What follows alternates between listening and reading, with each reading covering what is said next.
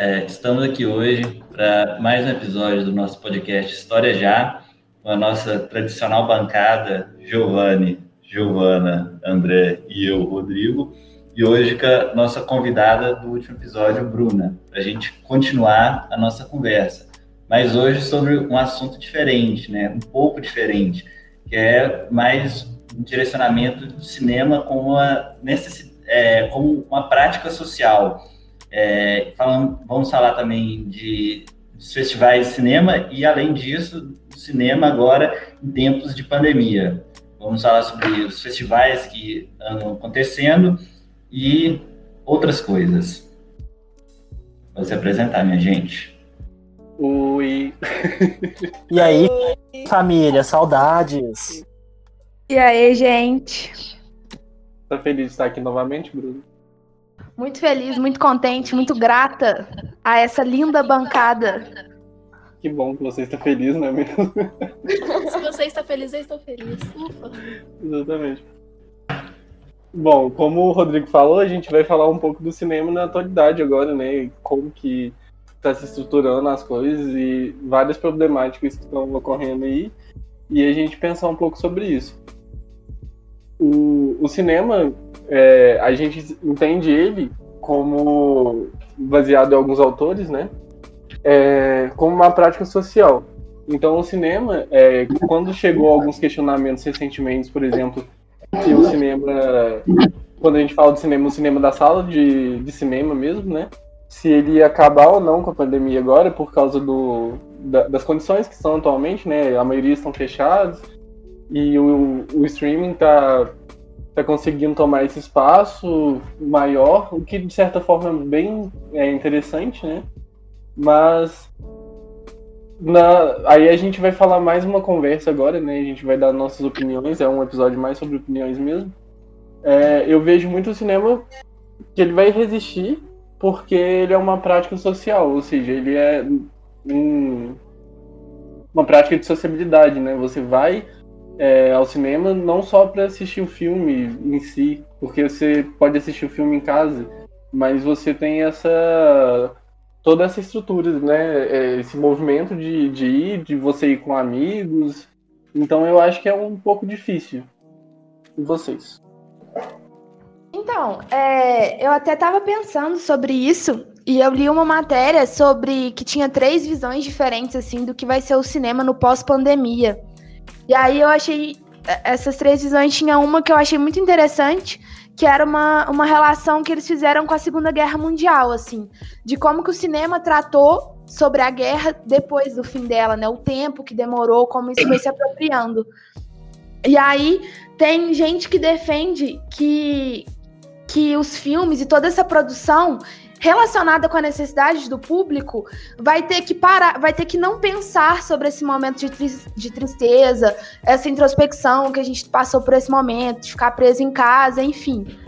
Tem gente que já fala que já vai ter que ser algo direcionado a isso, né? Pensando nesse, nessa solidão de ficar dentro de casa e, e, tudo, e tudo isso, assim, né? Dessa dessa noção mais de olhar para si. E tem gente que acha que não vai mudar nada, porque, como você disse, é uma relação muito de. A, a, o cinema é uma arte, né? Então, os artistas, os diretores, produtores, eles querem. Eles têm algo a falar e talvez não vai ser tão modificado. Eu, especialmente, eu acho que vai ser modificado sim. Eu acho que a gente vai ter muita produção falando sobre esse período, como já está tendo, né? Produções a, sendo feita agora com essa noção. Tem até, acho que a gente chegou a comentar no episódio passado sobre um filme feito por webcam, né? Todo todo filme é nesse sentido de como que as pessoas estão lidando com essa distância. Mas vamos ver, aí o Senado brasileiro eu já acho que vai, já vai ser bem diferente, e aí é uma discussão que a gente pode ter mais à frente.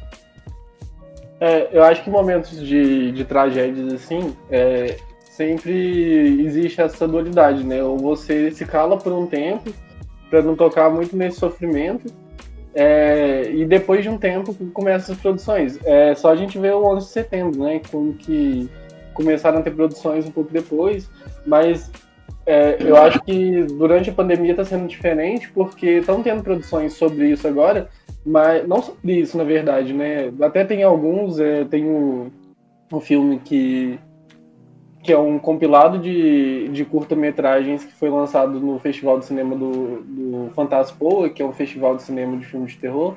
Eles lançaram um filme chama a Antologia da Pandemia. Eu não lembro se eu falei no último episódio sobre ele, mas que existem algumas produções que lidam sobre o, o a pandemia do Covid mas algumas que não. Porém, são gravados durante a pandemia, então alguns decidem abordar esse tema ou não. Então, eu acho que hoje em dia a gente tem uma tecnologia que possibilita a gente fazer gravações fora de estúdio, né, fora de tomadas externas, é, fazer gravações em casa, até através do, do Meet, por exemplo. Mas eu acho que tocar no assunto é uma coisa que talvez não seja tão forte assim por agora vão existir casos, mas eu não sei se é tão frequente. É, sim, eu tô vendo, tô acompanhando algumas retomadas de programas de televisão, né, que estão voltando. Por exemplo, algumas séries estadunidenses também, até as novelas aqui no Brasil, no caso. Mas, tipo, algumas séries, por exemplo, Grey's Anatomy, eu vi que eles vão abordar a temática do coronavírus, sabe? E, tipo, estão começando a gravar e já vai sair nessa temporada, esse ano. Até porque, assim, é uma série médica, eu acho que não tinha como não falar disso também, né? Mas sobre também as gravações das novelas aqui no Brasil estão voltando, mas, tipo, eu não sei se elas vão abordar isso, eu acho que não. Vão continuar como se fosse um mundo, assim, normal e tal. Mas, assim, é claro que as gravações também estão sendo feitas de jeito diferente, reduziram o elenco também. Então, assim, tem todo cuidado agora, né? Mas é, eu acho que, assim, é realmente meio delicado ficar focando, assim, em falar desse assunto agora, até porque tem muita gente que tá sentindo isso, né? Acaba sendo até pior, você quer assistir algum programa para se distrair, e aí você acaba vendo isso de novo, de novo, de novo, de novo, sendo que você liga a televisão e já tá passando isso no jornal o tempo todo. Então, acho que por isso que tem muita gente evitando falar desse tema já na produção de conteúdo cultural. É, eu acho que, primeiramente, a rotina vai mudar, né, depois desse pós-pandemia. Tendo em vista, primeiramente, ter os cuidados essenciais para não contaminar novas pessoas ou ter uma nova onda pandêmica também, né? E assim, é, tanto no cinema quanto também no esporte também, algumas atividades estão voltando agora. E assim, é, o cinema, querendo ou não, ele tem se reinventado, né? Tem reinventado, vamos dizer assim, entre aspas, né? Porque existe agora o cinema drive-in, né? Que um monte de gente vai lá com seus carrinhos para assistir. Apesar de alguns lugares ser bastante caro, mas eu acho interessante a forma de atrair as pessoas para é, não abandonar o cinema, né? Mas enfim, é, outras produções audiovisuais estão se reinventando também. A gente pode falar com umas lives de, do Facebook, pelo YouTube, assim, onde vários cantores utilizam essa plataforma para atrair seu público, né? Para assistir, como se fosse uma reinvenção de um show, assim. Eu acho bem interessante. E vamos ver, né, que vai ser nesse período. Depois eu tô bem é, esperançoso que é, vai ser algo. É, vai voltar ao normal, né, vamos dizer assim. É, falando sobre isso aí que você estava falando, André, essa coisa do, do, ir ao cinema, eu acho que sem dúvida isso aí vai mudar mesmo no período pós-pandemia. Isso aí que você falou pode ser uma aposta mesmo do cinema da drive né? Porque tem a telona grandona, fica dentro do seu carro, pode ficar com o vidro fechado também, né? Que nessa necessidade de isolamento aí, isso é uma coisa útil, mas é, é uma coisa interessante também pensar como que os cinemas vão se estruturar, né? Tipo assim, a estrutura física do cinema para comportar pessoas nesse período pós-pandemia. Eu acho que isso pode vir a sofrer uma mudança. Eu estava vendo que, pelo menos na questão dos transportes é, coletivos, no caso ônibus de viagem, isso aí está mudando. É, as pessoas estão é, pensando na disposição das cadeiras diferente como elas são hoje, entendeu? Acho que isso talvez seja uma coisa que possa ser levada ao cinema. É, eu acho que, assim, sobre esse negócio do drive-in também, eu acho que vale a pena a gente refletir um pouco, que, assim, mesmo que o cinema esteja se reinventando e tal, é ver quem que tá tendo acesso a isso, sabe? Porque não é todo mundo que tem carro para poder ir no cinema e pagar, assim, que os ingressos também não estão acessíveis. Aqui teve, eu acho que foi 40 reais por carro, assim. Então é ver quem também tá consumindo esse conteúdo, sabe? Porque, assim, ainda mais por carros, né? Que geralmente vão, sei lá, duas pessoas por carro, porque quem tá no banco de trás não consegue assistir direito também. Então acaba que esse negócio do cinema drive-in e tal, por mais que seja uma maneira de tentar levar arte às pessoas, acaba sendo uma parada que se torna um pouco muito elitista também. E acaba ignorando as camadas menos favorecidas também. Então, eu acho que sobre essa questão assim do acesso, eu acho muito complicado, porque o próprio cinema já é muito surreal, né? Eu acho que a gente tem cerca de cinemas em 10% das, dos municípios brasileiros e 90% desses 10% fica em São Paulo e Rio de Janeiro. O drive-in ainda é, é, muito pequeno o acesso dele, né? Tipo, em São João del Rei não tem. Eu acho que o mais próximo que eu vi aqui em Minas foi em BH. E é muito caro. Teve Barbacena? Uhum. E é muito caro. Eu vi, tipo, no Rio de Janeiro, eu acho que era 100 reais por carro e só podia ter três pessoas dentro do carro. E ainda tem essa coisa. E aí é muito surreal de como é, é sempre gerando dinheiro atrás de dinheiro, porque dentro do drive-in você pode pedir coisas, pode pedir coisa para comer, pipoca e tal, mas são das empresas que, que já tem o, o contato, né? Já tem, sei lá, o, o, o contrato com o próprio cinema, com o próprio drive-in. E aí, sobre a reabertura dos cinemas, que o Rodrigo comentou, é, já tem, já tem já toda as diretrizes que vão ser que vão ser tomadas, né, para como isso vai abrir e já tem uma galera que está querendo reabrir em São Paulo, no Rio de Janeiro. E aí são coisas tipo, os ingressos vão ser comprados pelo aplicativo, que aí você vai chegar lá e mostrar só o QR Code para não ter contato com pessoas. Você vai ter que manter aquele distanciamento, é, o distanciamento social, né, normal, acho que é dois metros, um metro e meio de cada, de cada cadeira. E aí você tem também a questão do, do ar-condicionado, que já, que já havia, né? Que o, o, todo mundo não pode ficar respirando o mesmo ar. Enfim, estão sendo tomadas algumas coisas, mas eu fico imaginando o preço disso, sabe? E a própria. Como que isso vai. Como que vai para a produção do cinema? Porque as pessoas, eu acho que grande maioria não vai ter coragem de entrar numa sala com muita gente, mesmo com todos esses cuidados. É, eu acho que um ponto bem fora da curva foi uma reportagem que eu vi esses dias. Eu não lembro o local exatamente, mas foi em algum lugar do Centro-Oeste. Eu acho que a, a, Universidade Federal do Mato Grosso, Mato Grosso do Sul, enfim, ele disponibilizaram um espaço público dentro da Universidade Federal da, da cidade que é, privilegiou todas as pessoas, óbvio com acesso restrito é, ao total de participantes, ao cinema drive-in. Eu achei essa, essa parte bem interessante, é um ponto bem fora da curva a gente tem visto, porque a acessibilidade ao cinema hoje em dia com esse drive-in é algo é, absurdo, é algo bem elitista mesmo, em torno de 80, 100 reais o ingresso para ver o filme, enfim, eu acho isso é, uma forma de é, privilegiar o acesso a, todo, a toda a população também, eu achei essa parte bem interessante. Mas, sem dúvida, o Bruna e Giovana, é, essa coisa aí da, da, elitização do cinema é uma coisa que a gente tem que pensar mesmo. É, além disso, é, é, que a gente tem que pensar é na própria forma como as coisas no cinema, né, as produções são produzidas, né? Que não, desde sempre foi assim, é, houveram grandes corporações que, é, que reuniam dinheiro e filmavam esses filmes, né? Não estou falando sobre a parte do, da direção do filme, mas sobre a produção em si. É, e isso aí, é, desde, desde sempre foi dessa maneira. É, porém, é, o que a gente tem que pensar é como esses custos são é, reverberados no consumidor, entendeu? É, obviamente, essa coisa aí de, de mudar a, o espaço físico do cinema, isso aí eu acredito que vai trazer um custo na para o consumidor final, do caso, no filme. Mas essa coisa aí que o André falou também, da universidade passar o filme para as pessoas da, da, comunidade poderem assistir, isso também é uma iniciativa louvável. É, hoje, o que, que, a gente vê, assim, é, que eu posso observar, posso estar errado, mas é, a gente vê um, um, grande... A pirataria tá aí, né, para quem quiser.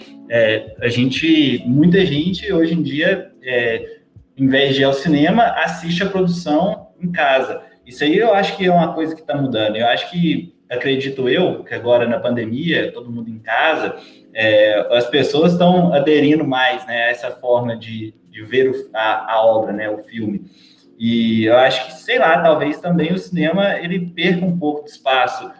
É, esse período de pandemia seja um ponto de inflexão, assim, seja um, talvez um divisor de águas, justamente para as pessoas estar ficando mais em casa e também pela pirataria está aumentando, a facilidade da gente acessar um, um, um site alternativo, né, para não dizer outra coisa, é, para assistir um filme. E isso eu acho que vai mudar. Eu acho que daqui para frente eu acho que é uma coisa que vai mudar bastante. Então, eu fico pensando um pouco sobre isso também, mas eu vejo também um pouco no que o Giovanni tinha falado, sabe? Do cinema também como um espaço de socialização, sabe? E, tipo, esse negócio de ficar só assistindo filme em casa, por mais que isso mude depois, acaba se perdendo o espaço de poder, sei lá, estar tá junto de outras pessoas também, sabe? É, acho que vale a gente lembrar que, recentemente, o ministro da Economia, junto até a Ancine mesmo, quis tirar a meia entrada dos cinemas, né? Então, assim, isso é um projeto que estão tentando desenvolver, assim, levar para frente. Assim, os cinemas já são caros, né? A gente mora no interior, a gente tem um certo privilégio, né? comparado a outras cidades. Porque aqui em Passos, por exemplo, o cinema é 20 reais. Em São João é mais ou menos isso também. Então, no meia entrada, a gente paga 10 reais, né? E, mas nas cidades grandes, o cinema, tipo, inteiro é tipo 50 reais, sabe? 60, às vezes até mais que isso. E tirando essa meia entrada, aí sim que as pessoas já não vão ter uma oportunidade de, sei lá, às vezes ter um tipo de distração diferente, sabe? Em vez de ficar só em casa baixando filmes e vendo só pelo computador, sabe? Porque o cinema também é uma experiência, assim, você vê numa telona grande, com todo o áudio preparado, assim, próprio pra você sentir aquilo, sabe? Todo o impacto que o filme deveria te passar. Eu acho que é um pouco disso, assim. Só, só um detalhe pro cinema daqui de Páscoa que o Giovanni mencionou. Não passa cartão no, no, no cinema daqui, eu acho um absurdo isso. Aqui também. Só uma indignação. É, não, é realmente não passa cartão. E assim, mas o nosso cinema daqui é uns poucos do Brasil que ainda é de rua, né? Porque aqui a cidade é pequena, a gente não tem shopping. Então, assim, é massa isso, mas a gente tem uma sala de cinema só aqui, sabe? Então, assim, geralmente passa filme mainstream que fica aqui durante tempos e tempos, três semanas. E é isso, e às vezes nem passa filmes que a gente quer, sabe? Por exemplo, aqui, um exemplo do ano passado, passou Homem-Aranha e passou uma semana só e dublado ainda, sabe? Então, tem é que o, é que o cinema daqui, ele é bem, ele é, ele é uma referência, tipo, na, na região. Eu sei porque eu já ouvi no, no, no TCC do, do Rafael, nosso amigo, que ele é uma referência aqui na região, ele é bem antigo e ele é bem popular. Por isso que ele, ele passa muitos filmes dublados. Porque é mais para atrair a, o público mesmo, de todas as faixas etárias, inclusive. Eu acho isso bem legal também. Apesar, né, de que algum, algumas pessoas como eu preferem filmes legendados. Não, é, é complicado, porque ele só tem uma sala, né? Mas enfim, acho que a gente tá perdendo um pouco o foco de. Mas é importante, assim, ressaltar, claro, a importância dos cinemas de ruas também nessas cidades pequenas, né? Porque São João a gente tem as duas opções, né? Mas, assim, se for comparar essa grande rede de cinemas que é absurdo de cara, é importante mesmo, assim, ter um acesso mais barato.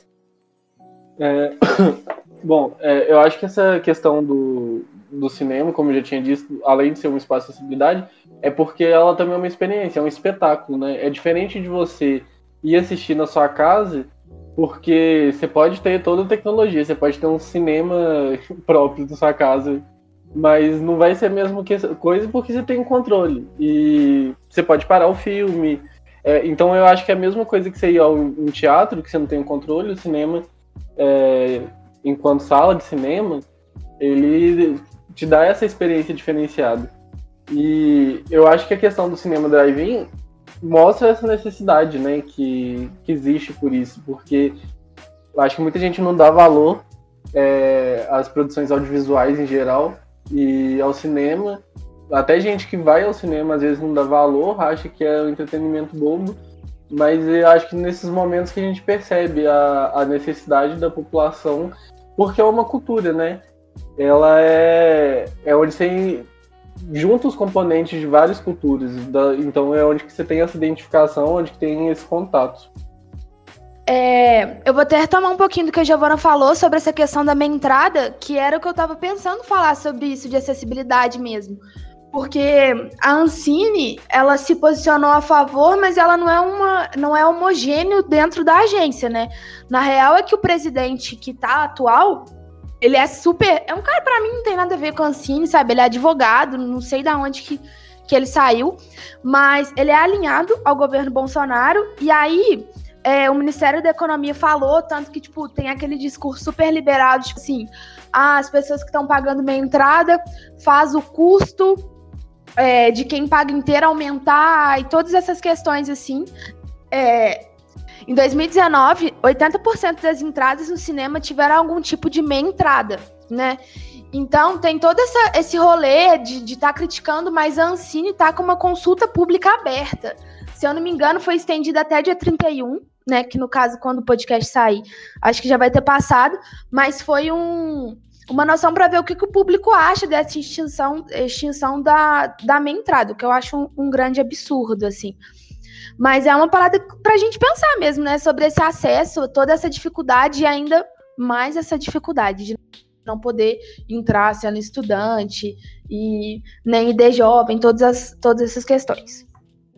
É, comentando sobre isso aí que a Bruna estava falando, sobre a extinção da meia entrada que a Bruna e Giovana estavam falando, é, e sobre essa falácia aí, né, de que o, a meia entrada, as pessoas que pagam a inteira custeiam o custo da meia entrada das outras pessoas, é, eu acho que isso não, não faz muito sentido, até porque eu acho que essa meia entrada, eu acho que ela é ela interfere apenas no lucro dessas empresas que, que exibem o filme, né? Que eu acho que é, para elas não perderem parte do, seu lucro, elas preferem transferir o custo para quem paga a meia entrada. Então a culpa não é de quem paga a meia entrada, é, eu acho que é justamente da própria ganância delas.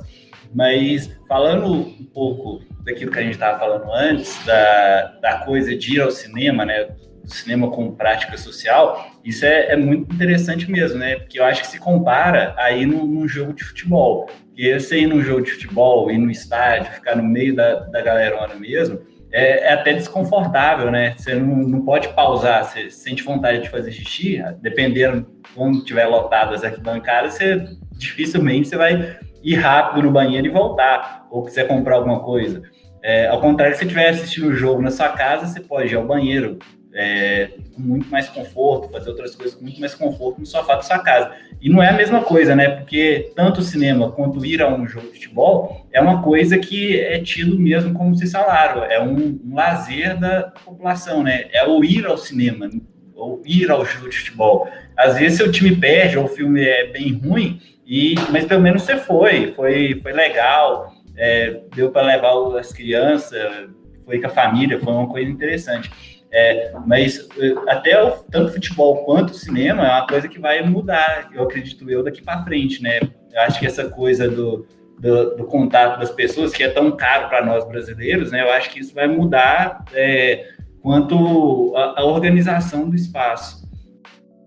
Sobre isso que o Rodrigo falou, do, dessa questão da experiência que todo mundo chegou a comentar, eu fico pensando como que vai ser, sabe? Porque ao mesmo tempo que eu acho que tem esse medo de ir, principalmente nesse, nesse momento, né, que a gente ainda tá com, com altos, altos números de, de casos, mas eu fico pensando também a falta que fez para todo mundo, sabe, de ir. Então, quando reabrir, ou pelo menos quando aparentar mais seguro, o que no momento as agências, agências de saúde dizem que não é, mas quando aparentar mais seguro, eu acho que vai ter sim um grande número de gente no cinema, sabe? Por essa falta mesmo que, que muita gente sentiu. Porque é como você disse, ver um futebol na televisão é mais confortável é, até certo ponto, mas você não tem a experiência da bandeira, você não tem a experiência do som no, no cinema, você não tem a experiência das crianças batendo palma, sabe? Por mais que a gente reclame, é, um, é uma coisa que naquele momento é, alimenta mesmo aquela vontade, aquela empolgação. A gente que foi ver Vingadores no, agora. no cinema que a gente foi junto ver Vingadores, cara, é surreal, sabe? Né? Indo contrário a todas as nossas críticas é, ao cinema norte-americano, mas é, é uma parada muito doida, assim, você tá ali e, e tem gente que bate palma de, de, glorificando o filme, sabe? Então é uma experiência muito doida. Agora, aí aproveitando, já falando que eu fui ver e fazendo a crítica, é, o De Pernas pro Ar 3, que tava no cinema, é, foi no mesmo período de estreia de Vingadores. E eu vi que foi retirado de 600 salas. O, muita gente comprou o ingresso para o filme, que é um filme nacional, e aí, como a gente já discutiu no outro episódio, a gente querendo validar ou não o filme, eh, se acha bom ou não, mas é uma produção nacional, foi retirado das salas em prol de Vingadores, sabe? Então, tudo bem. Talvez tinha muito interesse no filme, o que é um fato, mas teve gente que comprou o ingresso, chegou lá e não tem. Então, assim, a gente tem essa, toda essa problemática e eu fico pensando o que vai ser do cinema brasileiro no pós-pandemia, com todo esse caos da, da Ancine. E aí eu fico pensando o que vai ser do cinema brasileiro nesse caos da Ancine que juntou muita coisa, né? Eu tinha citado o presidente. O presidente da Ancine, que foi nomeado pelo Bolsonaro, né? O que acontece sempre, o presidente da Ancine é nomeado pelo, pelo presidente do país. É, ele foi afastado do cargo, eu acho que, tipo, menos de um mês que ele tava por falsidade ideológica e estelionato. E aí entrou outro cara. O que acontece com a, o que tá acontecendo com a Ansi no momento é que juntou muita coisa, sabe? O, eles paralisaram todas as ações desde maio. Então, é, todos os editais que, que iriam abrir em 2020, que iriam produzir filmes de 2021 para frente, a gente não tem mais esse apoio, não sabe como vai ser. Principalmente porque agora eles estão fazendo várias reuniões para decidir e eles perceberam que eles estão com déficit, déficit orçamentário para pagar edital de 2018. Então, a gente não, não sabe como que esses filmes daqui para frente vão ser produzidos, sabe? O que vai ser do cinema brasileiro? Porque as, a Hollywood e, e, a, e as grandes empresas, elas ainda têm dinheiro para poder pôr esses filmes no cinema. E a produção brasileira não. O cinema brasileiro, verdadeiramente, assim, ainda é muito novo, né? É muito recente. E aí, é, juntou várias coisas, né? Juntou o, o TCU indo em cima, cobrando. cobrando. É, a prestação de contas de filme de 20 anos atrás. E aí a gente paralisou tudo. E eu não sei, sabe? Eu não sei como que a gente vai fazer. Se vai ter filme lançado e aí lançado no daqui para frente e qual que é o nosso papel de apoiar esses filmes também, né? É, é uma coisa que eu fico pensando assim de como que vai ser. E aí eu acho que tem uma frase do Caca de Caca Diegues, Diegues, eu nunca sei o nome dele, Caca Diegues. E aí tem uma frase do Kaká Diegues, quando ele fala sobre Ambra Filmes, que eu acho que está sendo uma coisa que, que pode ser. que a gente pode ver assim em relação à Ancine, sabe? que ele fala que o Collor não fechou a Embrafilme, que ele só enterrou o moribundo. E é isso, porque a Embrafilmes, desde, desde o final ali da ditadura, desde 85, ela estava sofrendo paulatinamente um, um, descaso e um desgaste gigantesco. E talvez, se a gente olhar bem, pode, pode estar acontecendo isso com a Ancine, sabe? Ah, é uma agência que tem vários problemas e que, que eu acho que é inegável. Mas, assim, acabar com ela em 2020 talvez seja algo que o Bolsonaro não consiga, porque ela ainda é muito forte e relevante. Mas se a gente continuar com esse programa de desqualificação da Ancine, tanto no, na questão ideológica, como não repassar verba, verba, como todas essas probabilidades, o que, que vai ser tipo em 2025, sabe? Se a Ancine tiver tão sucateada ao ponto que realmente faça sentido ela terminar. Então, é, é uma problemática política que vai, que vai bater totalmente no que a gente vai ver na tela de cinema. É, mas falando sobre isso aí que a Bruna estava falando, é, eu também vi essa entrevista do, do Kaká Diegues e isso aí me fez pensar algumas coisas também. É, principalmente quando ela relaciona aí a, a Imbra Filme com a Ancine que está acontecendo hoje. É, a Embrafilme, ela era uma empresa que tinha seus problemas, a gente inclusive comentou no, no episódio passado, a Ancine tem seus problemas também, a gente comentou isso no episódio passado, e, mas hoje o que se vê, assim, uma narrativa de certos setores, assim, é que, que o Estado ele não deve interferir né, nessa, nessa coisa da produção audiovisual, que isso não é papel do Estado, que o Estado não tem que que incentivar a produção de filmes, etc. É, e, e, isso é muito interessante, como que essa narrativa ela é moldada, entendeu? Porque justamente esse erro da, da, da, tanto da Embrafilmes quanto da Ancine, ela é uma coisa que ela, na verdade, é, são pessoas que estão por trás dessas ações, entendeu? E querem punir a empresa, entendeu? Isso é uma coisa muito comum aqui no Brasil, que é essa coisa de punir a empresa ao invés de punir as pessoas, entendeu? É, e uh, tanto no caso da Embrafilme quanto no caso da, da Ancine, que a gente vê que é aquilo lá que ele falou mesmo, é, o Collor enterrou um moribundo, que a Ancine já, a Embrafilme já estava ruim, é, e nada impede, daqui a um tempo, a Ancine também, que possa virar um moribundo, um peso morto, ela seja acabada como, é, na verdade, essa é a estratégia né, de muitos governos, né, para acabar com as empresas públicas, que no caso é sucatear para justificar que a empresa não produz, que a empresa não é eficaz, para depois vir e vender ela num precinho de banana para os amigos, né? É, é o que a gente chama de privataria. Mas é, o, o, que acontece é justamente isso aí mesmo, Bruna. É, o, e a, nós, cabe a nós, né, que, que vê isso que está acontecendo, é saber levar um, uma opinião diferente para essas pessoas para perceberem que o problema não é a empresa em si, é como a empresa está sendo gerida. É aquela tradicional frase, né? Não se pode jogar a água do banho bebê dentro, bebê junto, entendeu? Tem que saber é, analisar o que está acontecendo de errado. Então, é, o que você falou, Rodrigo, como, como eu também bato na tecla, assim, é realmente um programa de sucateamento, né? E acontece em diversas instâncias. A gente vê acontecendo na prática com a CAPES, a gente vê acontecendo na prática com todos os setores da, das ciências humanas, assim, né? A, a arte entrando nisso. E aí é, a gente vê diversos discursos falsos sobre de onde vem o dinheiro, para onde vem o dinheiro da Ancine e de, de produção e distribuição dos filmes, porque o que acontece com a Ancine e com todo o programa de, de, de, divulgação de cultura brasileira é muito complexo. Na verdade, são vários setores, várias organizações no, no mesmo lugar que às vezes não dependem um do outro, enfim. A Ancine é uma agência reguladora, né? Então ela é da mesma forma que a, a Anatel é, que a Anvisa é. E a gente não sabe realmente o que a Ancine faz. A gente conhece o trabalho da Anvisa porque ela bate diretamente com a, com a nossa vida e com a nossa saúde, né? E a, a Ancine fica despercebida. E aí, uma coisa que eu acho muito interessante é que boa parte do Fundo Setorial de Audiovisual, que é para onde esse dinheiro é distribuído, né, para essas produções cinematográficas, vem do Condecine, que é o imposto sobre a, as produtoras de, de, todas, de todo o audiovisual.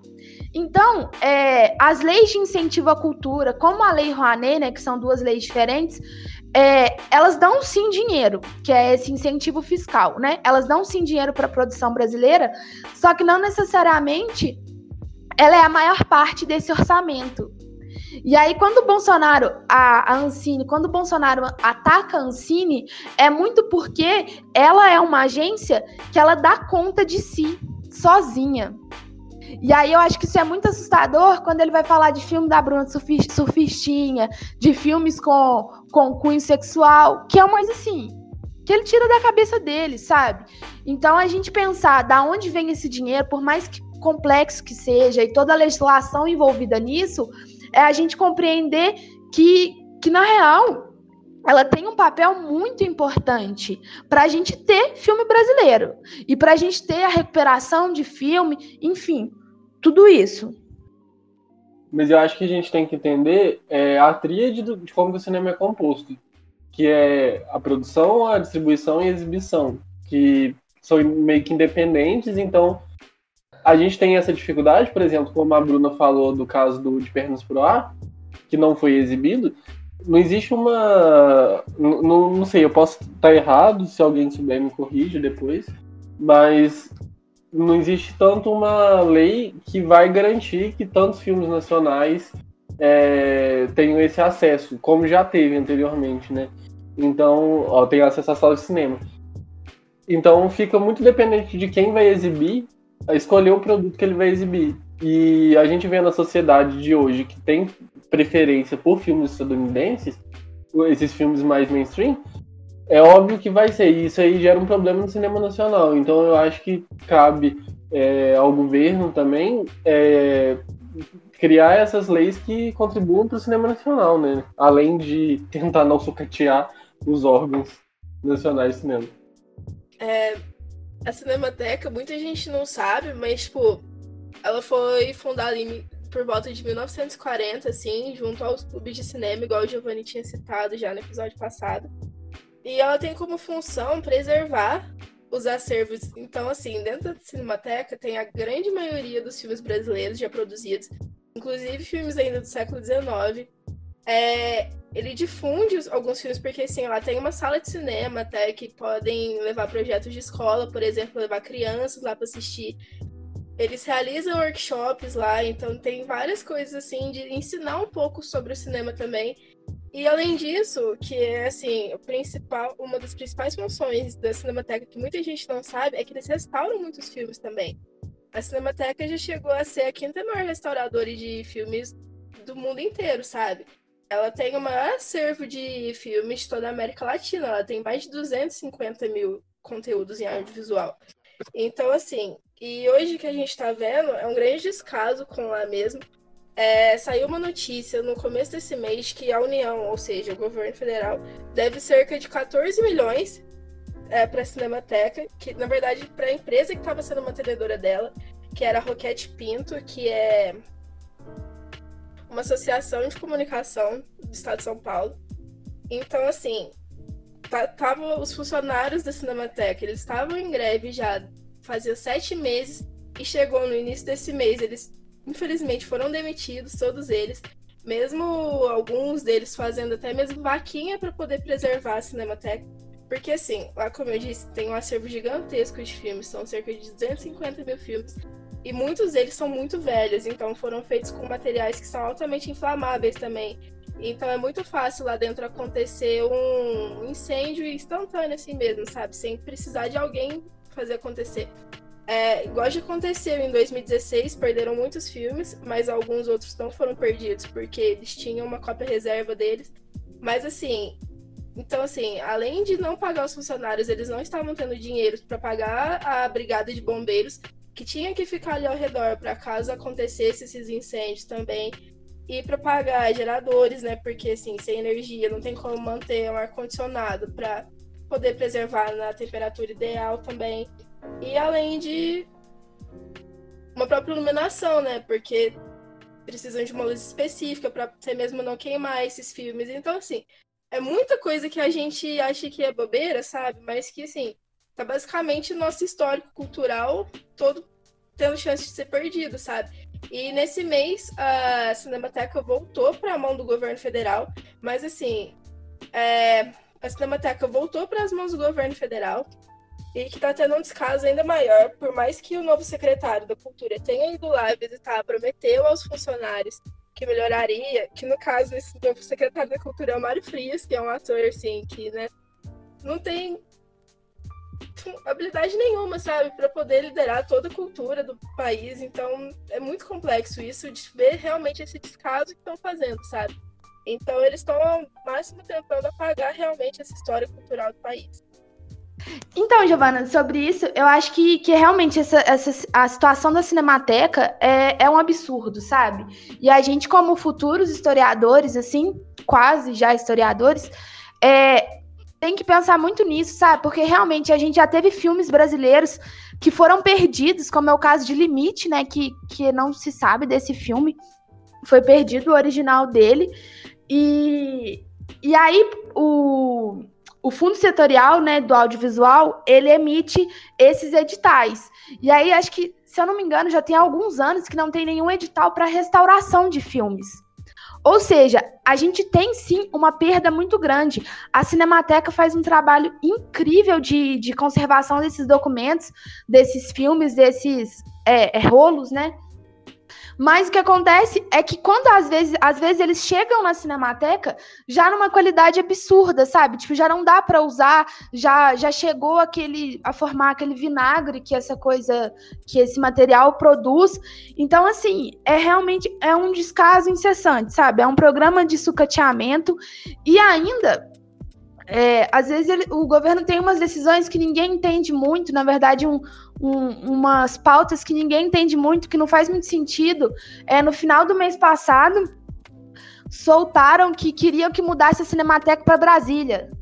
E aí, é uma parada absurda, sabe? Porque a gente vê, a gente sabe que a Cinemateca atualmente já respira por aparelhos. Imagina essa mudança para Brasília, o tanto que ia perder, querendo ou não, Brasília. A, é, é um lugar que, tipo assim, as pessoas já não têm muito acesso, sabe? São Paulo, querendo ou não, é um lugar que as pessoas vão lá ver o filme, porque a Cinemateca, além de restaurar, ela tem um trabalho de divulgação e de construção do que a gente falou muito no outro episódio, que é de construção desse olhar cinematográfico, né? Então, e cara, lá tem uns trabalhos incríveis, assim.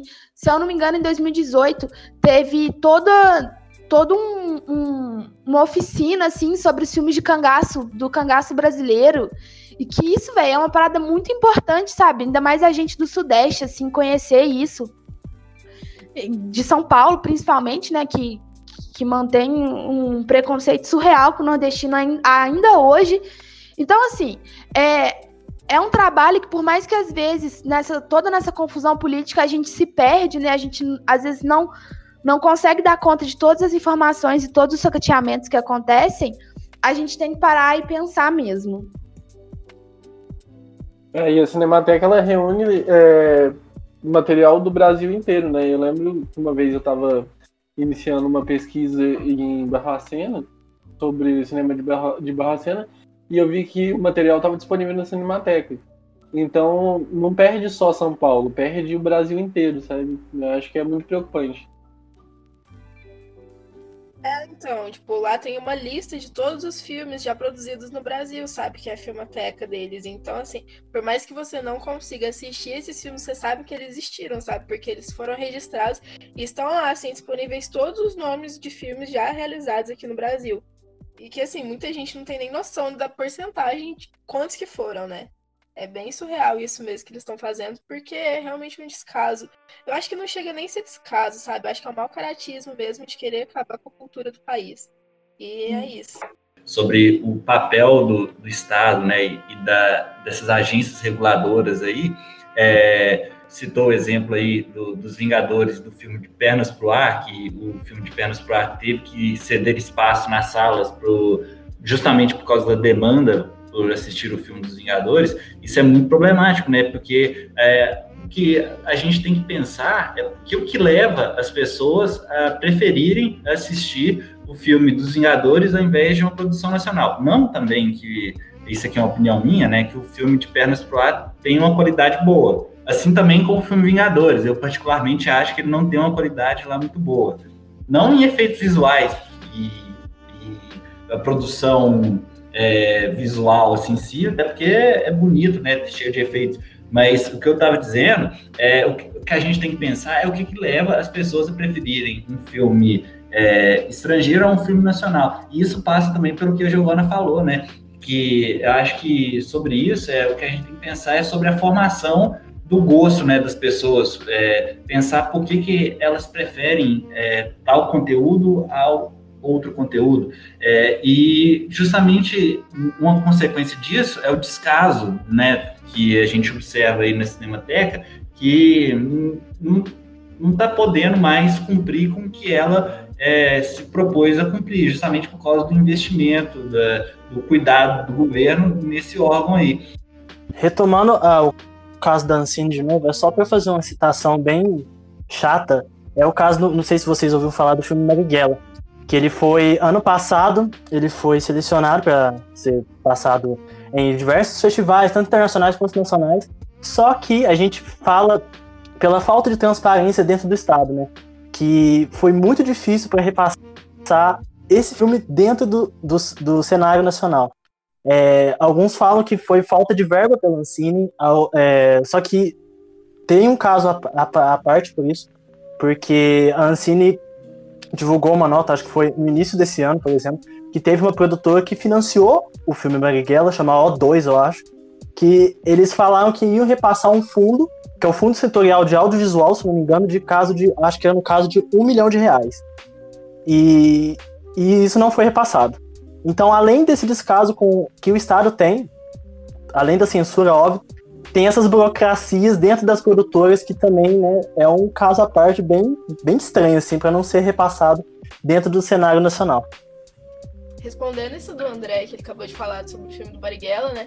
Até bem doido a gente pensar de que, assim, não, não existe uma censura explícita no Brasil, né? É meio complexo isso, porque, assim, realmente houve um boicote para o Marighella não ser exibido no Brasil. Ele teve grande sucesso, foi exibido em Cannes, todo mundo ficou assim, o Marighella. E assim, aqui no Brasil a gente tá sabendo esse filme já desde o ano passado, tem muita gente interessadíssima para assistir, e ele ia ser lançado aqui só em maio, né, nos cinemas. E assim, Maio a gente realmente não conseguiu assistir, porque né, veio essa pandemia, então assim, o filme a gente tá sabendo que tá fazendo sucesso lá fora, acho que desde outubro do ano passado. Então é realmente bem complexo, porque assim, ele tem um teor político muito grande, né? Porque Marighella foi realmente um cara muito incrível, do Partido Comunista, inclusive. E assim, eu acho que é realmente uma censura mesmo, assim, meio que velada, mas é, né? Não, igual você falou, não é uma censura explícita assim. É... Primeiro a gente começa pela falta de transparência, depois a gente muda pra censura, sabe? É, exatamente isso. E sobre essa questão da censura, né, do é como eu disse, assim, é, é difícil falar de censura, né, quando não é institucionalizado, mas a gente tem uma problemática até em produção, sabe? Como que essas produções acontecem? Porque pelas leis de incentivo, é, as pessoas que, que podem né, tirar os 4 ou 6% do imposto deles e dar para os filmes, né, para as produções, eles escolhem quais, quais filmes vão ser, vão ser apoiados. Aí, aí pode acontecer por doação ou por, por, patrocínio, né? Por patrocínio, a resposta é a imagem. No final do filme aparece lá a fotinha da empresa, enfim. Mas é uma questão muito doida, sabe? Eu acho que é muito problemático essa parada da, exibi da exibição no Brasil. É, a Ancine realmente não dá conta de fiscalizar e regu regulamentar essa exibição dos filmes, né? E aí, como você tem tantas pessoas envolvidas e a, o capital privado envolvido nesse filme, nessa divulgação dos filmes e na própria produção, a gente tem uma dificuldade muito grande e fica muito claro quando a gente tem filmes como o do Marighella, sabe? Que era um filme muito emblemático, muito forte e que a gente não teve a exibição dele no Brasil, apesar de um sucesso gigantesco no exterior. Então, assim, é, como eu disse, a, a Ancine é sim uma agência super importante, ela tem que ser mantida, mas ela tem que ter, ela tem que ter mais atenção, sabe? A gente tem que prestar mais atenção e fixar nossas críticas em algo não simplista, como tipo assim, ah, porque dá dinheiro pro povo fazer festa, só recebe filme, só tem filme esquerdista. E não, sabe? É, é uma coisa muito problemática. A Ancine, para Ancine completar o quadro de trabalho dela demorou 10 anos. Ela foi criada em 2001 e só em 2011 que todo o quadro de, de funcionários da Ancine estava completo. Então não adianta a gente pensar que, tipo assim, é, atualmente há um descaso. Atualmente há, sim, um descaso absurdo impulsionado pelas políticas do, do atual governo. Mas é, é uma parada constante e que a gente tem que. Não tem que pensar em acabar porque tá, tá sucateada e tá diminuindo. A gente tem que pensar em todos os problemas dela desde antes e tentar melhorar ela. O que é algo que esse governo não vai fazer. Mas, voltando isso que você estava falando, Bruna, é, sobre a dificuldade de se dizer, de se falar censura nesse momento, quando ela não é institucionalizada é, eu realmente entendo essa parte aí, mas voltando ao que a gente falou no primeiro episódio, eu reitero aqui minha opinião de que é uma censura sim a partir do momento que é, se a empresa que vai doar é, esse recurso para a produção do filme, ela escolhe qual filme vai doar, ela automaticamente ela escolhe né, para onde vai estar sendo direcionado esse recurso e para que tipo de, de obra vai ser produzida com esse recurso. Entendeu? Aí já, já não é uma coisa assim, dita democrática, né? Não, não pode ser utilizada por qualquer um do, do, das, das produções que vão ser ali, é, serem aprovadas para licitação, né? Para produção da obra. É, mas voltando nisso que você estava falando por último agora, é, é, realmente difícil mesmo, né? Porque a, a narrativa que se constrói, que a gente vê, é, é justamente essa, é de justificar um erro com outro erro. O erro, no caso, seria a, a má gestão da Ancine e querendo justificar com o erro de acabar com a Ancine, entendeu? Novamente aquela coisa de jogar a água do banho fora com o bebê junto. Seria mais ou menos isso. Que eu acho que a gente está num discurso é, Assim, é até estranho falar assim, ah, atualmente está muito polarizado, porque eu acho que sempre teve, mas assim, com, com o governo atual as coisas ficam muito claras. E que eu sempre sinto que eu tenho que tomar um cuidado muito grande para a gente não esbarrar nesse discurso simplista, sabe? De crítica vazia. Então, tipo assim, eu acho que o problema, assim, nessa questão da, da própria, desse próprio incentivo fiscal das empresas poderem apoiar. E é, um, é uma medida estranha, de qualquer forma, né? Mas também a gente não pode achar e aí dar argumentos para críticas, tipo assim, ah, só filmes de no governo Lula, no governo Dilma, só filmes de esquerda, ou todos os filmes que são disponibilizados para apoio passam por um comitê, por uma galera tipo do governo, uma galera da do Conselho Superior de Cinema. Então é tipo assim, é um processo muito longo até para você. Se a gente acha que tipo assim, um, um edital de, de PIB, de, um edital de coisa é difícil de conseguir, os editais abertos para todas as produções de cinema e de cinema, é, TV, enfim, jogos também, a Ancine também apoia jogos. É muito complexo, sabe? É muito difícil de colocar e tal. Então, eu acho assim, tem sim essa problemática da propriedade privada, tá diretamente relacionada a quais filmes vão ser produzidos. Mas também não é qualquer filme que passa, sabe? Então, assim, é difícil mediar a, a, as críticas no momento que a gente escuta coisas absurdas, assim. Bom, e outro assunto que a gente tem que abordar é que durante a, a pandemia, alguns festivais de cinema que já existiam é, se tornaram online, né, obviamente, para dar essa continuidade. Alguns gratuitos, alguns com preço, digamos, acessível, né? Mas não sei se é acessível para todos também. Mas. E criaram-se outros festivais, como aquele festival que eu nem lembro o nome, que é, acho que era de Volta Cinema, alguma coisa assim, que o cara do Omelete lá tava divulgando na internet, que é um festival de cinema é, em salas de cinema, dizem seguras, né? Porque eu não acredito que existe uma retomada de cinema seguro agora por ser um ambiente fechado. E até em ambientes abertos, não, acho que seja tão seguro assim. Que estava cobrando um preço, não lembro qual era o valor, mas é, cobrando um valor para assistir filmes estadunidenses que já foram passados, que são filmes clássicos que você encontra na internet hoje em plataformas de streaming, e pirataria também, né? Enfim, isso eu nem gosto de comentar porque eu fico puto, tenho uma vontade de, de morrer só de ouvir um negócio desse. Mas existem alguns festivais, é, eu queria citar alguns que, que vão acontecer ainda, já aconteceram alguns é, que foram gratuitos.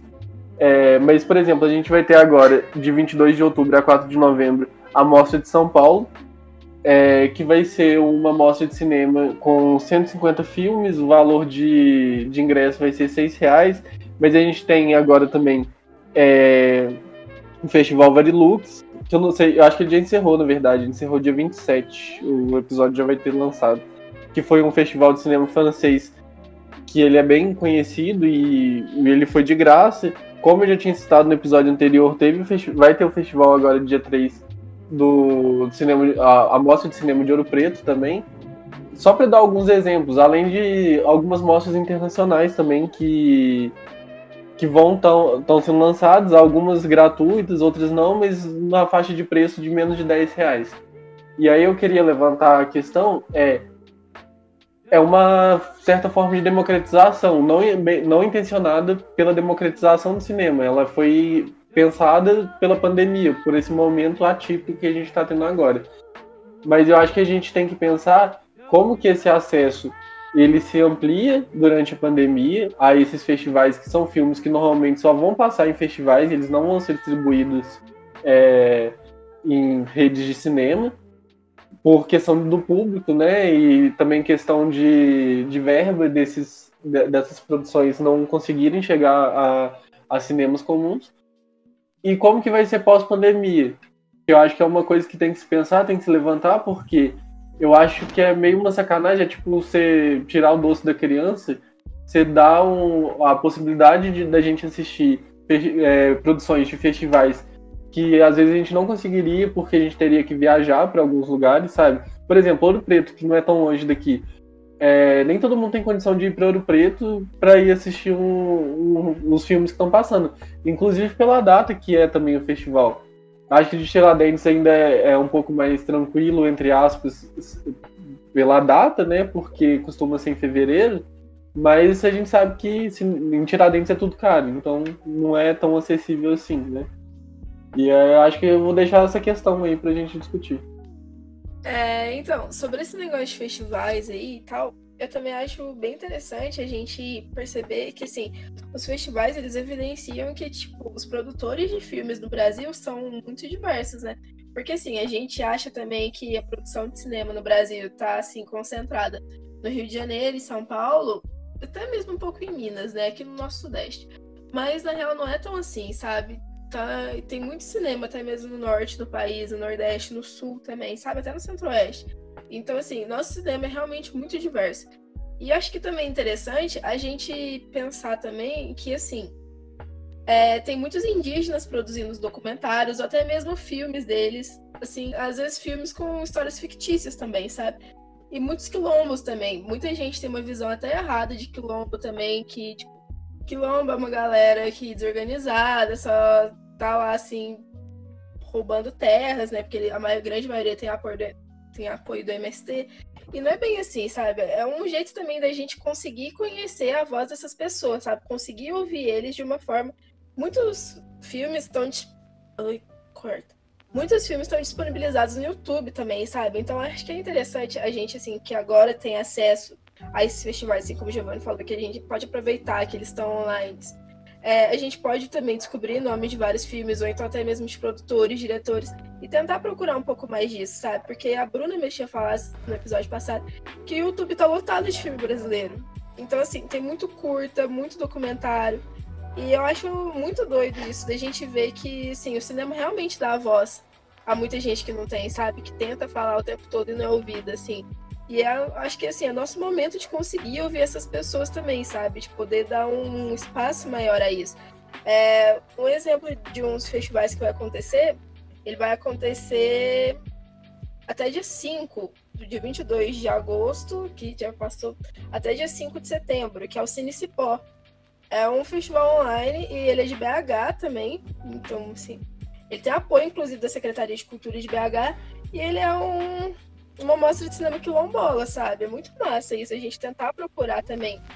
Eu acho que esse contato, assim, tem um, o Guia da Semana, que disponibilizou o nome de 10 festivais de cinema para ver online em 2020. E eu acho que quando o podcast vai, for, for postado, é, eles ainda vão estar disponíveis. E tem vários, assim, tem esse que a Giovana falou, tem alguns de cinema italiano, cinema, cinema suíço, uma mostra do mundo árabe, sabe? E a grande maioria deles são, são gratuitos, então é uma forma de, de gente aproveitar toda essa desgraça para tentar esparecer um pouco, né, e ver essas coisas realmente, ver essa produção que a gente não tem um contato tão, uma, uma, uma disseminação tão ampla. E é uma forma da gente, como a gente já conversou várias vezes, dessa construção de um olhar mesmo para filmes que talvez a gente não teria contato. É, e sobre isso também que o Giovanni tinha falado de, assim, de tirar o doce da criança, né? Eu acho que também cabe um pouco da gente fazer uma mobilização, sabe? De pedir isso também, um pouco dessa exibição também. De, sei lá, fazer um festival nem que seja 50% online e 50% presencial. Da gente tentar buscar alternativas, sabe? Porque igual a gente citou o exemplo de Bacurau em São João, que, assim, fez uma mobilização grande que conseguimos levar o filme para lá. Às vezes, tipo, a gente também tentando mostrar isso, sabe? Porque é realmente um espaço, assim, muito mínimo, né? Festivais. De Tiradentes a gente tem um privilégio de conseguir, porque a gente mora do lado, sabe? Mas, assim, a grande outras maiorias é muito difícil de, de conseguir ficar viajando, assim, durante o ano inteiro também, porque muitos deles são acontecidos em, tipo, durante agosto, setembro, assim, que tá em período de aula, então trabalho, muita gente não tá de férias é, é realmente bem importante isso, né? Porque, assim, muita gente tem interesse em conhecer essas coisas e acaba ficando com um público meio limitado, né? Aí eu acho que, assim, a única alternativa é a gente tentar se mobilizar mesmo, nem que seja online, para pedir isso, assim, para eles conseguirem dar um espacinho pra gente, né? É, porque eu acho que esse espaço de festivais, de mostras de cinemas, eles já não são tão democráticos, mas eu acho que não é nenhuma culpa dos exibidores, né, os, os criadores dessa, dessas mostras, né? Não, não vou generalizar, porque alguns são destinadamente elitistas, né? Mas eu acho que é difícil é, você conseguir disponibilizar, porque são de várias regiões, né? Tem festivais pelo Brasil todo e fica um pouco complicado para a gente acompanhar. Alguns filmes são exibidos em algumas mostras só e outros já conseguem ir para outros festivais, outras mostras. Mas eu acho que é uma necessidade que a gente vê agora que acho que a gente nunca pensou nisso, de que aconteceria isso. Talvez uma falha nossa também, de a gente não ter pensado nessa possibilidade tão simples. Claro que envolve muita coisa, né? Se, esses festivais eles são patrocinados. Então, muitas vezes é para para conseguir atingir o turismo de uma cidade, como é o caso de Tiradentes também, né? Mas eu acho que deve-se pensar uma possibilidade, que é até feio para esses festivais, para essas mostras, você disponibilizar o conteúdo gratuito e pós-pandemia você vai fechar tudo, sabe? E eu acho que isso daí também só reforça também a necessidade que a gente tem de consumir arte, né? Porque eu acho que assim, essa pandemia deixou escancarado isso de que a gente realmente precisa de arte para sobreviver, sabe? Porque, assim, muita gente, a única distração que tá tendo, tem muita gente que fez a quarentena toda até hoje, sozinha em casa, e assim, se distrai assistindo filme, sabe? Então, eu acho que também é importante a gente pensar um pouco nisso, assim, nesse lado de que a cultura está sendo tão deixada de lado e agora sendo escancarada, assim, até mesmo próprio governo, acho que ela é muito necessária, sabe? Por mais que pareça que não, muita gente a vê artista como, ah, sei lá, um bando de vagabundo que não faz nada, que não sei o quê, mas agora necessita, assim, dele para ter, assim, uma faísquinha de saúde mental ainda, sabe? É muito doido a gente pensar nisso. E eu também acho interessante a gente tentar pensar é, assim, um pouco de quais filmes que estão sendo exibidos na televisão durante esse período de pandemia, sabe? Que, assim, tem muita gente que não é como a gente, que tem, tipo, internet, que tem acesso a streamings, ou então que sabe baixar um torrent e só assiste filmes pela televisão aberta, sabe? Que fica assistindo filmes da sessão da tarde e tela quente, filmes da Globo no geral. Então, assim, é muito doido a gente ver também que a maioria dos filmes que passam nesses canais são a maioria estadunidense, sabe? Passa um ou outro brasileiro, assim. Agora que tá dando uma visibilidade maior, por exemplo, vai passar Bacurau no Telecine, no, no Tela Quente. Então, é assim, é dar uma olhada maior para ver qual que é o interesse também de não passar tanto conteúdo nacional, sabe? E também ver um pouco da importância do cinema, né? Por exemplo, segunda-feira na Globo, depois de muita mobilização na internet também, eles vão passar Pantera Negra de novo, sabe? Que assim, é bem importante isso, da gente ver dessa necessidade do cinema também como um fator de representação para a galera, de representatividade também de muita gente que não tem isso e que Pantera Negra foi realmente um filme que assim quebrou barreiras, né? É muito doido. A gente vê, assim, eu critiquei pra caramba o cinema estadunidense semana passada. Tenho minhas críticas ainda, até mesmo o próprio filme Pantera Negra, mas assim, não dá pra gente ignorar a importância disso, sabe? E de ver, assim, que por mais que seja um filme estadunidense, ele é importante passar na televisão, porque muita criança vai se sentir representada assistindo aquilo. Então, eu acho que é isso, assim, a gente refletir sobre o que, que as pessoas estão assistindo. Eu acho que sobre essa questão da representatividade, é, acabou que, tipo assim, a gente tem uma visão que acabou que a representatividade virou quase que uma indústria, né? É, acabou gerando muito dinheiro, acabou gerando muito interesse. E aí sim as coisas foram produzidas. Mas de toda forma, é, por mais que a gente seja contrário a, a, a esse imperialismo, essa homogeneidade do, do cinema hollywoodiano, ao mesmo tempo, isso é uma verdade, né? Por mais que a gente seja contrário, isso é uma verdade. Então, o peso e a força de um filme do, igual Pantera Negra teve para muita gente no sentido de representatividade das pessoas se sentirem gente, sabe? De, de quando o filme foi lançado, muita criança é, ia no filme, tirava foto com o pôster.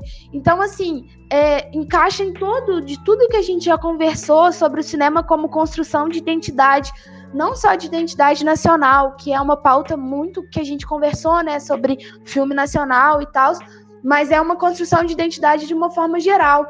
Então, por mais que eu também alimente minhas críticas é, e reitero elas ao cinema norte-americano e essas problemáticas de tudo isso, eu acho que a gente não pode deixar passar essa representatividade, sabe?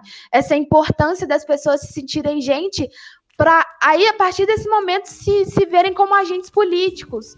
Porque a gente não pode deixar de, de, de pensar que um filme, que um país, né, que foi é, local de produção de um, de um filme como Pantera Negra, essa semana tinha um cara com um fuzil matando gente na rua.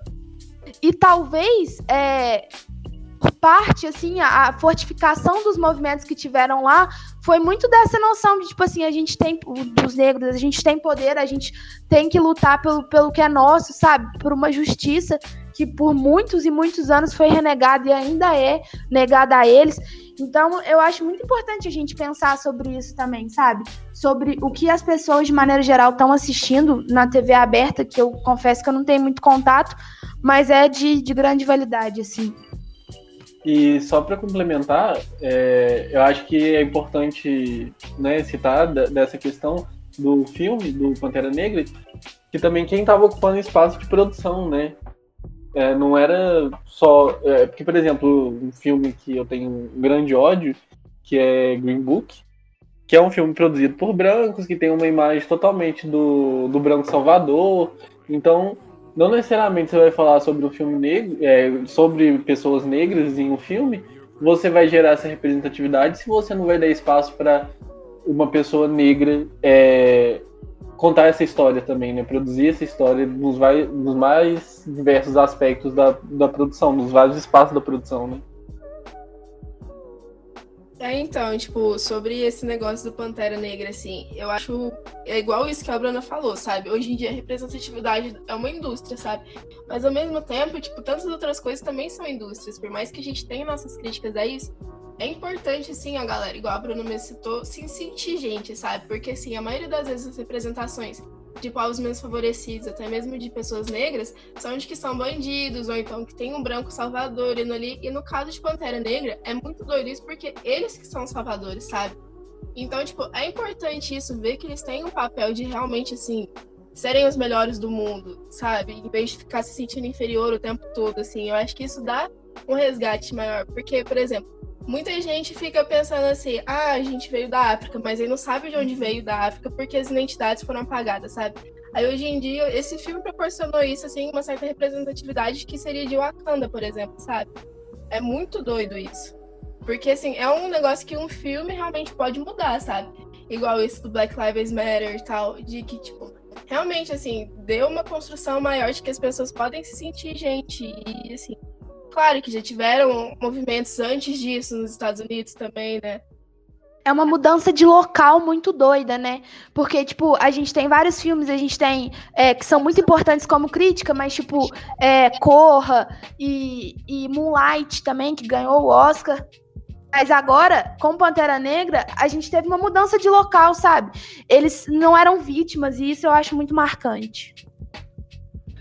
Então, e falando sobre tudo isso que vocês falaram, e pegando o exemplo do filme Pantera Negra, é, que foi um filme que trouxe uma representatividade para essas pessoas que até então tinham suas memórias apagadas e que ao mesmo tempo foi produzida né, pela grande indústria hollywoodianesca, né, que aparenta ser uma, uma, contradição, eu acho que o que a gente tem que lembrar é que no, no capital tudo vira mercadoria. E aí sim, vem o, papel do, do, próprio Marx, né, que muitos consideram hoje um, pensador ultrapassado, mas ele vem para dar um, um, grande tapa na cara da gente nesse sentido. Por quê? Porque apesar de do filme Pantera Negra ter sido produzido pela indústria hollywoodianesca e é um filme que traz essa representatividade, é, a gente nota aqui o papel da, da, luta de classes, né? Porque se um filme como Pantera Negra foi produzido nos moldes que ele foi produzido, com toda essa representatividade, não só no elenco, mas também na produção, é porque houve uma demanda por isso, né? É, ao mesmo tempo que a, a, indústria hollywoodianesca faz esse filme como Pantera Negra, é, a gente vê hoje em dia é, os bancos fazendo é, propagandas é, LGBTs, é, essas indústrias aí de perfume, Boticário talvez seja uma delas, né, que, que, que é a mais conhecida, que fazem propagandas hoje muito mais enfocadas no Dia da Mulher, etc. Ou seja, essas indústrias a gente percebe a, essa questão da luta de classes nesse sentido é que é, até dentro da própria estrutura do capital essas é, essas demandas surgem, né? E essa, essas empresas que comandam é, a, a, a, informação, né? O, seria a superestrutura, é, elas são obrigadas a se readaptar a essas novas condições que são postas pela luta de classe, entendeu? É, o que a gente tem que entender é isso como que, por que que surgiu a demanda por fazer uma propaganda, banco fazer uma propaganda LGBT, ou Hollywood decidir fazer um filme é, com essa representatividade que Pantera Negra foi, entendeu? É, o que eu, a gente tem que pensar, eu acredito, é o que levou a isso a ser produzido, entendeu? Por mais que não seja óbvio para todo mundo, é muito claro para mim, sabe? Então, realmente, a gente tem que pensar sobre isso. E pensar que não é, ai, porque eles são muito bonzinhos, que agora eles querem colocar negros na tela de cinema. Claro que não, sabe? É, é uma demanda, é uma demanda do mercado, do público, é uma construção que a gente tem que dar muito valor a toda essa luta. É, emancipatória que a gente tem ao longo dos anos, assim, essas diversas tentativas, mas ainda assim por mais que eu acho que a gente tenha que, que pautar assim, essas críticas, a, como a gente já fez muito, mas eu, eu acho que as minhas qualidades que eu dou a Pantera Negra é muito mais emocional, sabe? É muito mais de ver o filme na tela e ver de como teve muita gente que, que se sentiu representado, que teve o prazer de assistir aquilo ali e num cenário completamente diferente, sabe? Da mesma forma que eu falo sobre, tipo, no Brasil a gente ter, tem enredos que não vão apontar os problemas do Brasil, os problemas da polícia, os problemas da seca e tal, é, que é algo sim muito relevante, que é uma crítica que tem que ter pautada, a arte é crítica, a arte é política, mas eu acho que, que é realmente um, um, uma outra forma de ser enxergado, sabe? E que a gente não pode deixar isso passar como se não fosse nada. É sim algo muito importante, mas que não pode, tipo, ah, pronto, sabe? Ah, o presidente Barack Obama, o presidente dos Estados Unidos negro. Não adianta nada, sabe? Matou milhares de pessoas ao longo do mundo. E diversas, de diversas formas. Então, Barack assim. Obama, né? Hã? Barack Obama. Exatamente, sabe? Então não tem como a gente se posicionar como representatividade é tudo. Isso é um discurso que, que não adianta. Uma, uma presidente mulher não adianta de nada, sabe? Ela tá a serviço do capital e ela vai ser sim exploradora e ela vai ser sim manter todo esse sistema que já tá vigente. Mas eu acho que essas pequenas coisas que acontecem por causa do dinheiro podem ser aproveitadas pela gente, sabe? Como uma forma de um, um, início a esse contato de ser gente, de ser agente político e de saber como tudo isso está envolvido é, a serviço realmente dessa, dessa ordem opressora, como é o caso dos negros, sabe? A gente não pode é, não relacionar o capitalismo com o racismo, porque é quase que inerente. É impossível, ao meu ver, é impossível a gente ver uma sociedade capitalista com igualdade é, entre as mulheres com igualdade racial. Não tem como. O que a gente vai ter é uma relação de apaziguar, sabe? Então é, é, é, é a relação básica do morde e assopra. Enquanto a gente está mostrando. É, uma mulher presidente, as mulheres ainda recebem menos. O número de violência familiar é absurdo. E, e, e, aí a gente tem a lei do feminicídio, meu Deus, que absurdo, porque isso não é reconhecido ainda. Então, é, é uma problemática que a gente tem que pensar no total. Validar o que deve ser validado e problematizar o que tem que ser problematizado. É, Bruna, é, voltando nisso aí que você falou, eu acho que seu comentário não poderia ser mais preciso, né? Não poderia ser mais correto. Mas eu não vou falar isso não para não inflar seu ego, não. Ai, ai. Mas é, eu acho que realmente é muito nesse sentido aí que você falou. Mas eu acho que o que a gente tem que compreender no meio disso tudo é o próprio papel da luta de classes, né? Que é o que acho que a gente tem que entender como é, as coisas são construídas ao longo do tempo. E nisso daí que, que a gente estava falando, é, eu acho que o interessante de tudo mesmo é a gente compreender que levou a um filme Pantera Negra a ser produzido pela indústria hollywoodianesca, entendeu? Ou, em outro caso, que não tem nada a ver com isso, que é o que levou o presidente Barack Obama a assumir a presidência dos Estados Unidos entendeu? Por que, que um, um, país tradicionalmente racista foi obrigado assim, obrigado entre aspas, é, optou por escolher um presidente como o Barack Obama, com aquele discurso do Barack Obama, entendeu? Porque é isso que você estava falando mesmo, é uma relação de morde a sopra, entendeu? É, a, a, lógica do, do, do, governo estadunidense ela não mudou. Os Estados Unidos continuou com suas intervenções, né?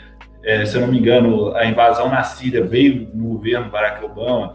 Então, a lógica intervencionista não mudou, mas o, o que é mostrado, que é posto para a gente, né, a casquinha de fora, é que o, o Obama era um cara pacifista, é, que não, não, queria né, ser o, aquele policial do mundo, como é, os anteriores governos republicanos eram, o governo Bush era, né?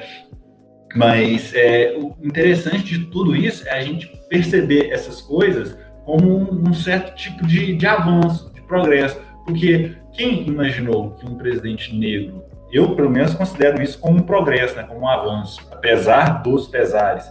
É, quem diria que um presidente negro seria presidente, um cara negro seria presidente dos Estados Unidos, como Obama foi, ou com uma mulher como a Dilma seria presidente do Brasil, um país tradicionalmente machista, como o Brasil é, entendeu? É, e apesar dos problemas desses de ambos os governos, eu acho que eu compreendo isso como um certo avanço, que, é que é, pelo menos a sementinha foi jogada né, na cabeça das pessoas para elas pensarem de uma forma diferente. Falou! É... Então, Rodrigo, eu discordo um pouco assim. Não, pera. Eu discordo. Ai, caralho. Eu discordo em alguns pontos do que você falou agora, porque, tipo, eu já não acho que seja um avanço na luta de classe, sabe? É a eleição do Obama, até mesmo da própria Dilma, sabe? Eu já acho que isso daí tá muito mais ligado a pautas identitárias do que a uma luta de classes mesmo que a gente pode ver, porque a realidade de Obama e Dilma eleitos não mudaram é, a realidade dos pobres no Brasil, por exemplo, até mesmo nos Estados Unidos, sabe? E o racismo não acabou, e muito menos o machismo com a Dilma aqui. Então, eu acho que vai muito além disso, sabe? Assim, é, não basta ter uma presidente mulher ou então um presidente negro para acabar com o racismo enquanto eles tiverem pautas extremamente capitalistas, sabe?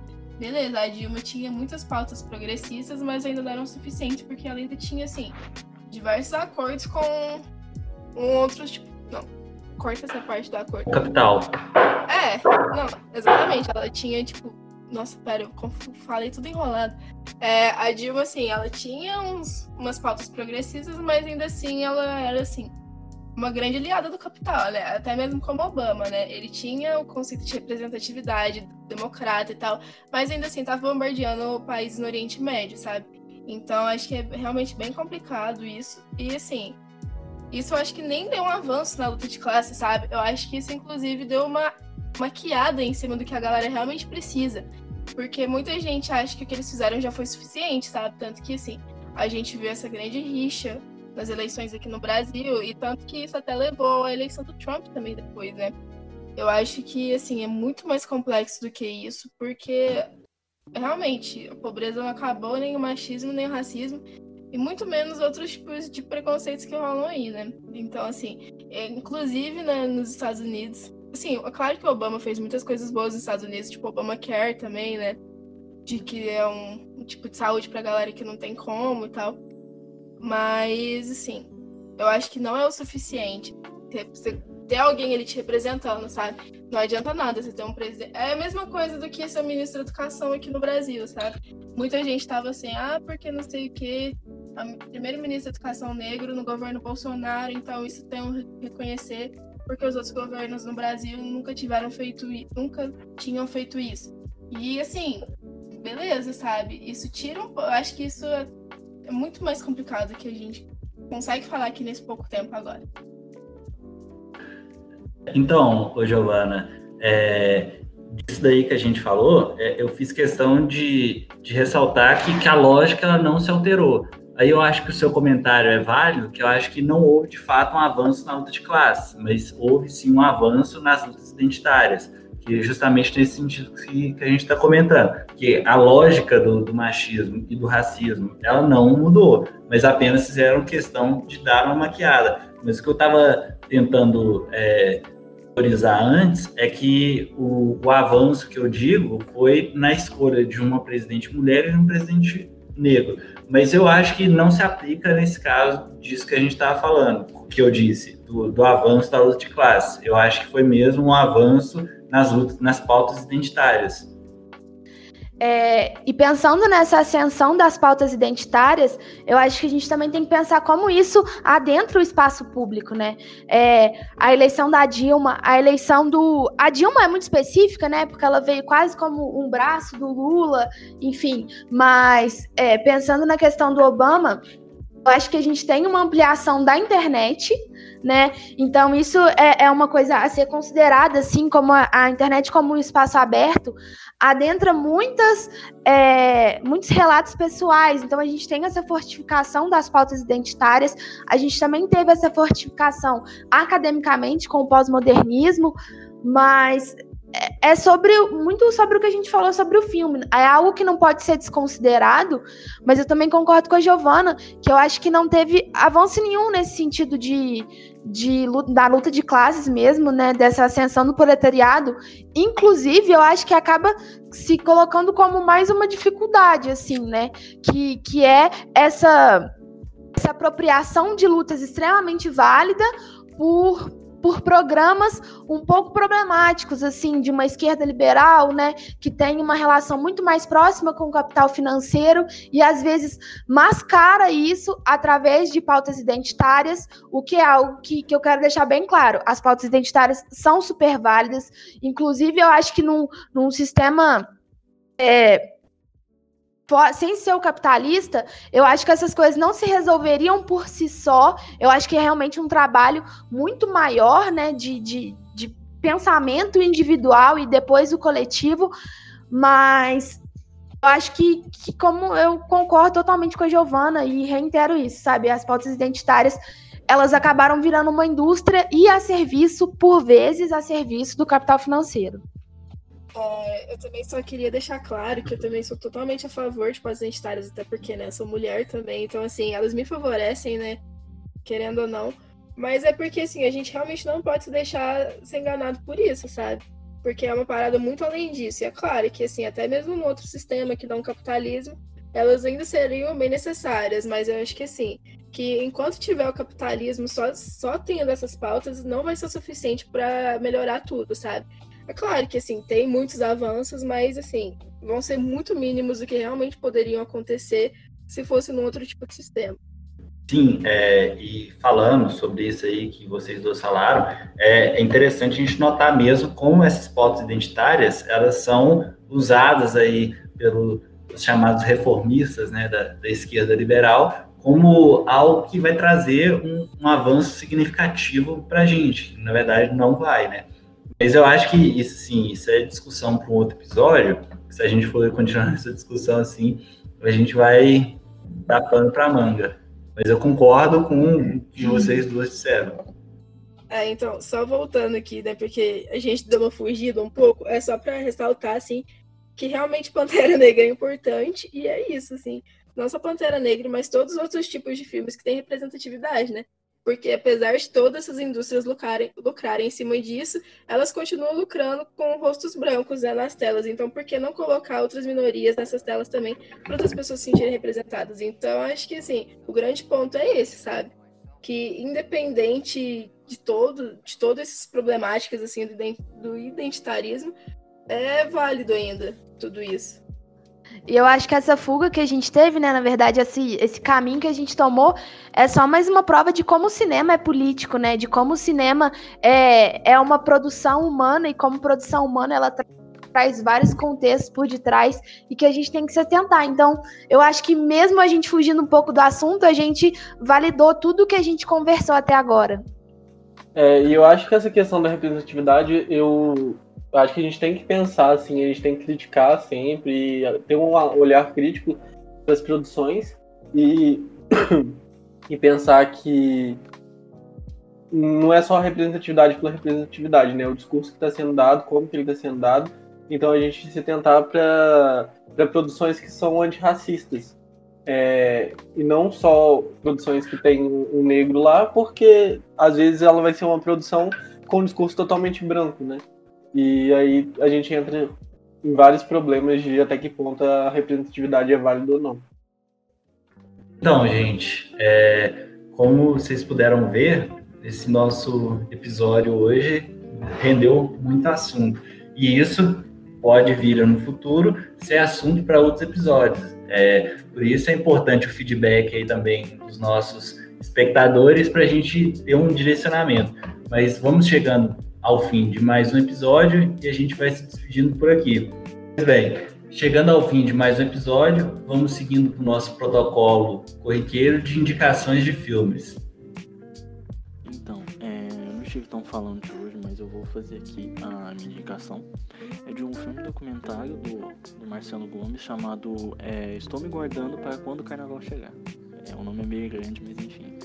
Ele é uma produção que menciona a cidade de Toritama, que fica localizada no, agreste pernambucano e que ela é tomada pela, pela confecção do jeans.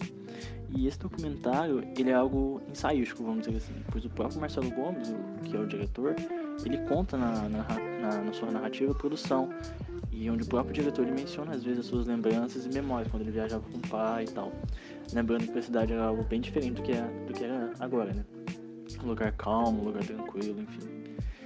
E o estranhamento do Marcelo Gomes sobre é, o, o, hábito peculiar dos moradores de Toritama, ele rendeu um filme né, que apresenta, sobretudo, um convite a muitas reflexões. Por exemplo, é, o que a gente faz com o nosso trabalho, o que a gente faz com o nosso tempo, o que a gente faz com a vida, enfim.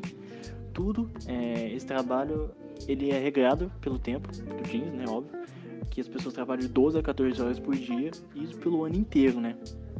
E que a liberdade, entre aspas, assim, ela meio que tá no carnaval, né?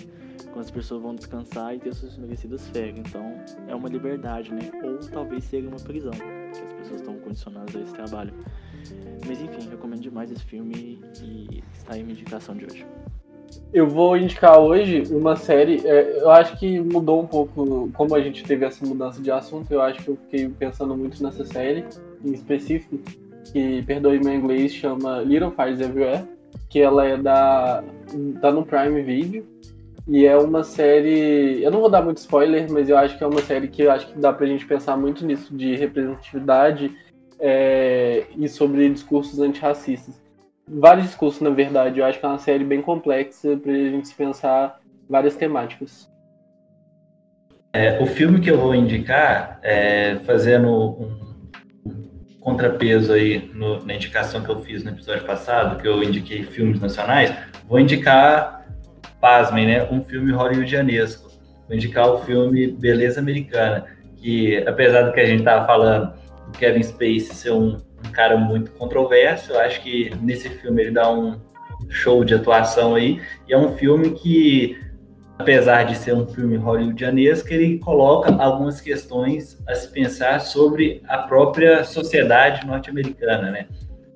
Inclusive fala de temas como nazismo, mas enfim, é um filme premiado. Quem quiser assistir, assista, vai minha recomendação aí.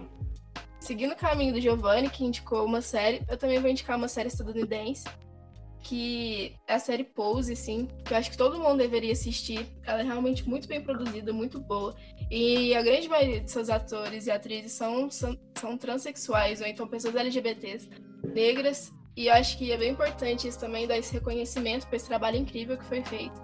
E um filme que eu vou indicar é um filme até mesmo desse festival que é Bola, que é um documento, é quase um documentário que está disponível no YouTube também, que chama Nove Águas que fala sobre apropriação, quer dizer, a reapropriação de terra de um quilombo no interior de Minas Gerais.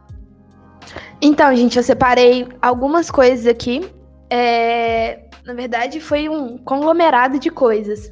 A primeira é um documentário que está no canal Brasil, que chama Glauber Rocha e a importância do cinema brasileiro. É, ele fala muito sobre o cinema descolonizado, né, essa força que o Glauber Rocha traz para o cinema nacional e para a realidade brasileira. No YouTube, no canal Brasil. É, e aí eu vou indicar um curta que chama Recife Frio, que é do Kleber Mendonça, que eu tenho um carinho gigantesco, assim. Tive a oportunidade de ver ele na faculdade, numa matéria que eu fiz sobre cinema. E, se eu não me engano, ele tá no, no YouTube também, tá disponível. Então é só procurar Recife, Recife Frio e vocês conseguem assistir dois filmes.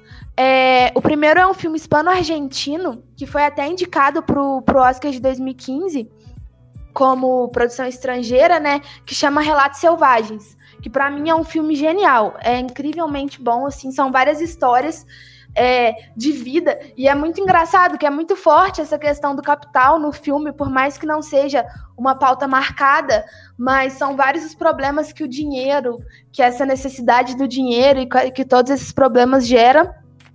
Por fim, é, que talvez foi o meu filme preferido, eu assisti em 2020 já, ele foi lançado em 2019, que é um filme nacional é, que também foi produzido com, com a ajuda da Ancine, né? Mais uma vez reforçando a importância da agência, que foi o filme da Bárbara Paz que chama Babenco. Alguém tem que ouvir o coração e dizer parou. É, é um título realmente muito grande, mas é incrível, assim. É incrível. É um filme genial. É uma das coisas mais bonitas, assim, que eu assisti. E a gente, eu e Giovanni, ainda teve a oportunidade de assistir esse filme na Mostra de Cinema de Tiradentes com a presença da diretora. Então, é realmente muito massa. É, é, é o filme que é uma declaração de amor ao Babenco, né? Que tava morrendo. Ele teve vários cânceres na vida e aí é, esse é meio que o, que o último, né? Que é, a, que é a última produção dele. E, enfim, é uma carta de amor. É lindo. E aí, então, mais uma vez reforçando, o nome é Babenco. Alguém tem que ouvir o coração e dizer parou, da Bárbara Paz. Pois bem, como tudo que é bom chega ao fim, a gente vai se despedindo mais uma vez de vocês, caros telespectadores, espectadores, do mais um episódio do nosso podcast História Já. Se você gostou, não deixe de seguir a gente no Instagram, arroba podcast História Já, e ficar atento ao Spotify, onde a gente está sempre lançando novos episódios. Tchauzinho, gente. Beijos. Tchau, galera. Tchau, galera. Muito obrigada. Falou! Tchau, tchau!